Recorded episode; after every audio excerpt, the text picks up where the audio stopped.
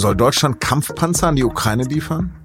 In dieser Frage steht Kanzler Olaf Scholz gehörig unter Druck. Viele kritisieren sein Zögern. Über Führung habe ich mit Stefan Corneus gesprochen, dem Leiter der SZ Politikredaktion. Sie hören auf den Punkt, den Nachrichtenpodcast der Süddeutschen Zeitung. Am Mikro ist Lars Langenau. Herzlich willkommen.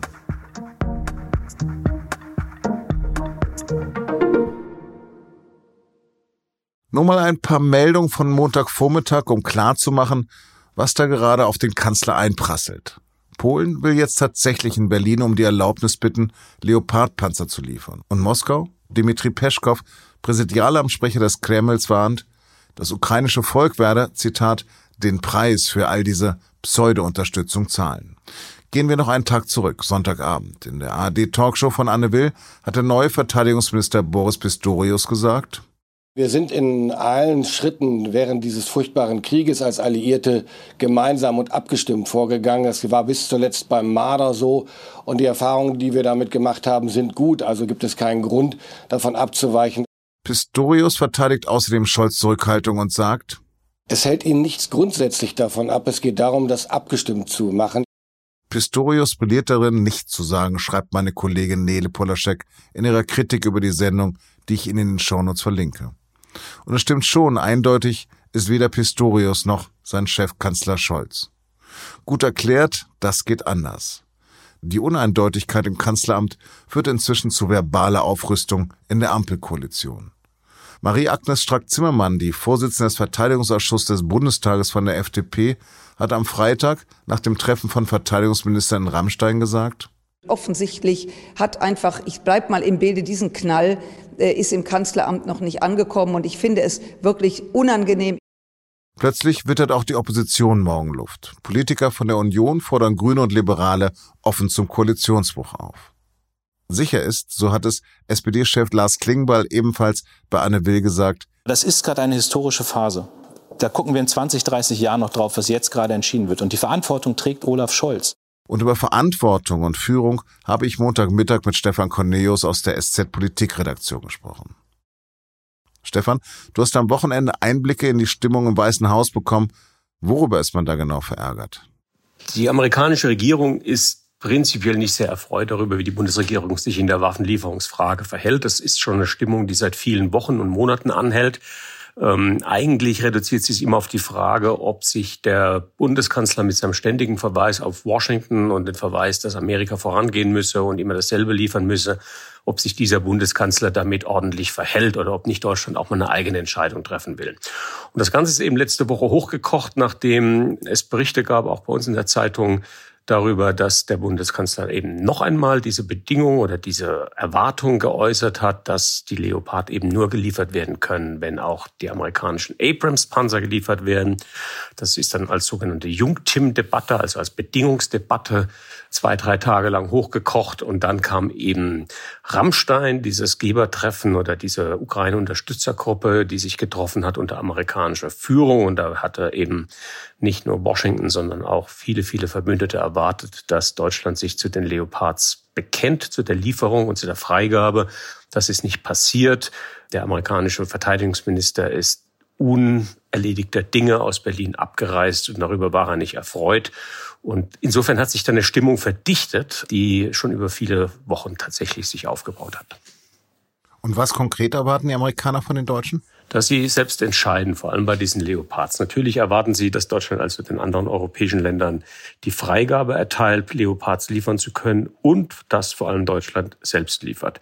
Die Freigabe ist deswegen wichtig, weil zu den Lieferungen etwa der polnischen oder finnischen Panzer auch eine Unterstützung kommen muss, eben durch den Hersteller. Und wenn die deutsche Bundesregierung nicht diese Zustimmung erteilt, sind diese Panzer relativ nutzlos in der Ukraine. Und dann ist es natürlich so, dass Deutschland über die Hersteller auch über große äh, Altbestände, gerade von Leopard 1, verfügt. Und insofern muss aus Berlin dieser Hebel umgelegt werden, wenn die Ukraine den Leopard-Panzer bekommen soll. Scholz, aber auch Pistorius sprechen immer von enger Abstimmung. Was ist denn so verkehrt daran? Absolut gar nichts. Die Frage ist immer nur, welchen Schritt kann man alleine gehen? Und in Washington hat sich der Eindruck festgesetzt, dass Scholz sich versteckt hinter Biden und hinter allem, was die USA tun. Die USA selbst sagen, Entschuldigung, wir liefern so viel anderes. Äh, andere Artilleriemunition, weitreichender Munition, über Aufklärung, über Raketenwerfer, äh, Truppentransporter und so weiter in einem deutlich größeren Umfang als alle Europäer zusammen dass wir nicht jede Lieferung quasi bis auf die letzte Radkappe abstimmen können. Und es entsteht halt der Eindruck, dass in Deutschland diese Entscheidung zu sehr hinausgezögert wird, dass sie eigentlich eher vertändelt wird oder äh, verschleppt wird und dass nun vor allem schnell gehandelt werden muss. Denn das darf man auch nicht unterschätzen. Die Zeit tickt und die Ukraine steht vor einem richtig brutalen offensiven Frühling und muss jetzt planen können, wie sie sich dagegen wehrt. Jetzt hat Pistorius darauf verwiesen, dass auch noch andere Partner skeptisch sind. Wer mag das denn sein? Naja, es geht immer um die Frage, wer zuerst zieht. Und wenn man als Bundesregierung erkennt, dass man in dieser Frage jetzt bei den Panzern in Europa ganz vorne steht, dann kann man sich entweder wegducken und so tun, als wäre das nicht so. Das geht nicht lange gut, wie wir gerade sehen.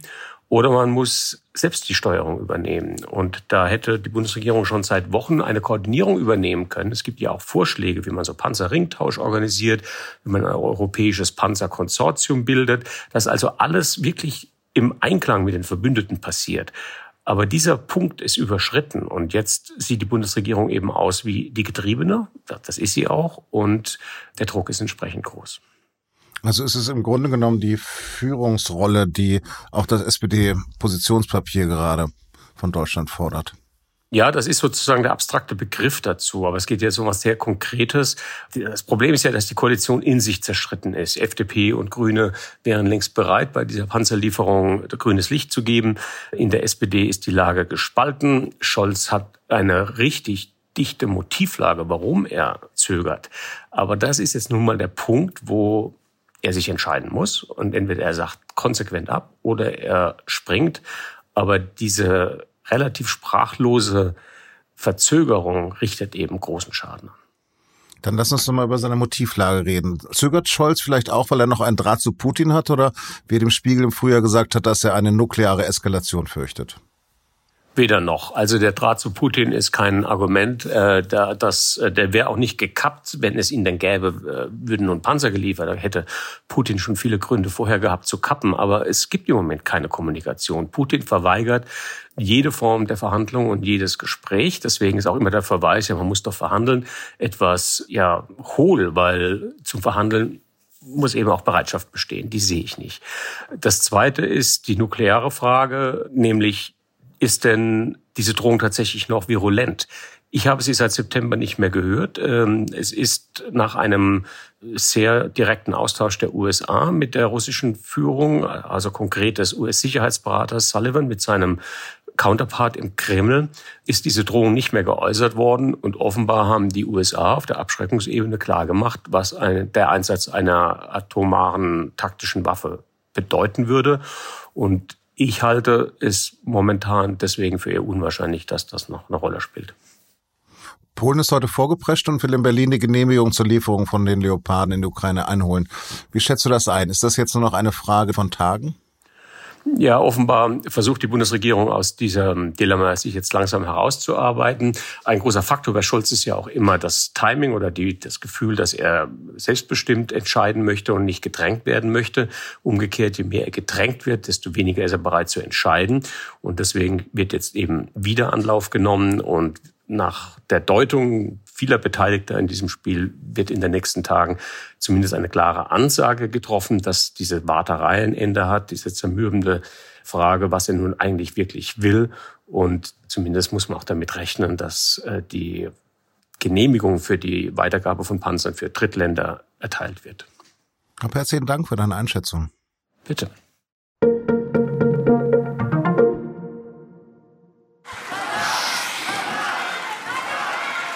Schwach, schwach. Das hat die Opposition vergangene Woche in der Knesset in Jerusalem skandiert.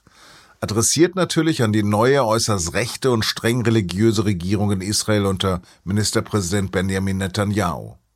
Der musste nach einem Urteil des höchsten Gerichts seinen Innen- und Gesundheitsminister entlassen, weil er ein verurteilter Straftäter ist. Die neue Regierung will die Macht des obersten Gerichts beschneiden und dagegen haben am Samstag mehr als 100.000 Menschen in Tel Aviv demonstriert. Es war das dritte Protestwochenende in Folge. Dazu verlinke ich Ihnen auch in der Reportage von unserem Israel-Korrespondenten in den Shownotes. Am Sonntag hatte ein Mann im kalifornischen Monterey Park bei Los Angeles zehn Personen erschossen und weitere Menschen teils schwer verletzt. In der Nacht zum Montag hat die Polizei den mutmaßlichen Täter nach stundenlanger Suche leblos gefunden. Der 72-Jährige soll sich selbst das Leben genommen haben. Der Angriff hat sich in einer überwiegend asiatischen Community am Rande des chinesischen Neujahrsfestes in einem Tanzlokal ereignet. Angeblich soll ein Ehestreit Auslöser der Tat gewesen sein. Ich hatte heute etwa 30 Fragen an Stefan Cornelius. Übrig geblieben sind davon nur ein paar, vor allem aus Zeitgründen. Was ist Ihnen zu kurz gekommen? Worauf hätte der Fokus auch liegen können?